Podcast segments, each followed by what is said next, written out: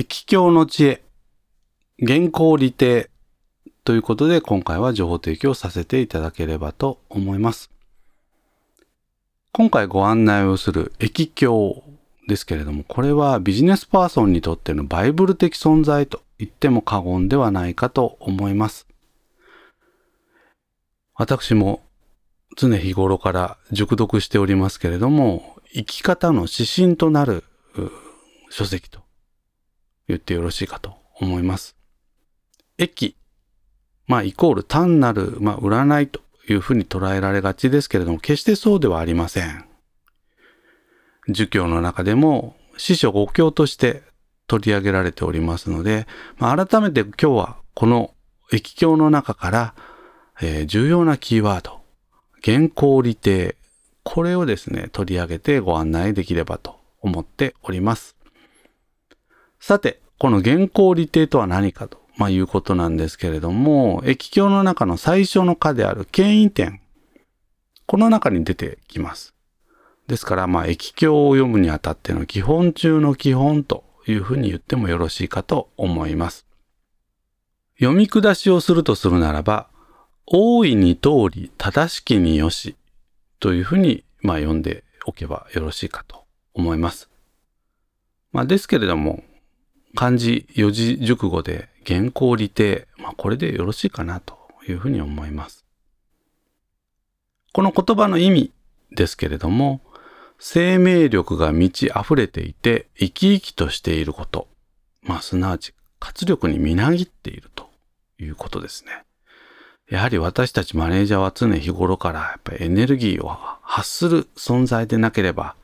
まあ、人を導くというのは難しいかなと思います。まあ、これをですね、まあ、有名な中村天風さんの言葉で言うと、まあ、絶対積極というふうに言ってもよろしいかもしれません。この原稿利定が、まあ、生命の原理原則と言ってよろしいかと思います。さて、原稿利定。まあ、4つ文字がありますので、それぞれの文字の意味をですね、ご案内をしておければということです。まず元、これ元気の元ですけれども、これ万物の始め、あるいは善の長ということで、まあ、あの、最初、源というふうに考えていただければよろしいかなと思います。それから原稿利定の項、これ通るという字ですけれども、これはま万物の長ということですね。そして原稿利定の利、これまあ利益の利ですけれども、これは今度は万物の生育ですね。そして最後の手、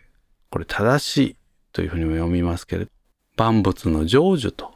いうことです。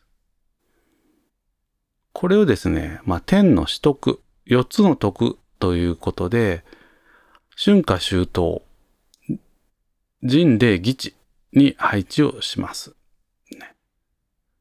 まあ、言ってみれば私たちが生きているこの世の中、すなわち天地というのは巡っています。これは決して誰にも変えられません。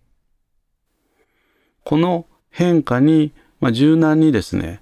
心身ともにま対応していくということが、まあ、私たちが効果的に生きていく一つの知恵というふうに捉えていただければよろしいかと思います。そういう意味合いでも、ぜひこの原稿利定、この言葉を胸にですね、変化にうまく乗りながら、チャンスをつかんでいければいいんではないかなということでございます。以上、液境の知恵、原稿利定ということで情報提供させていただきました。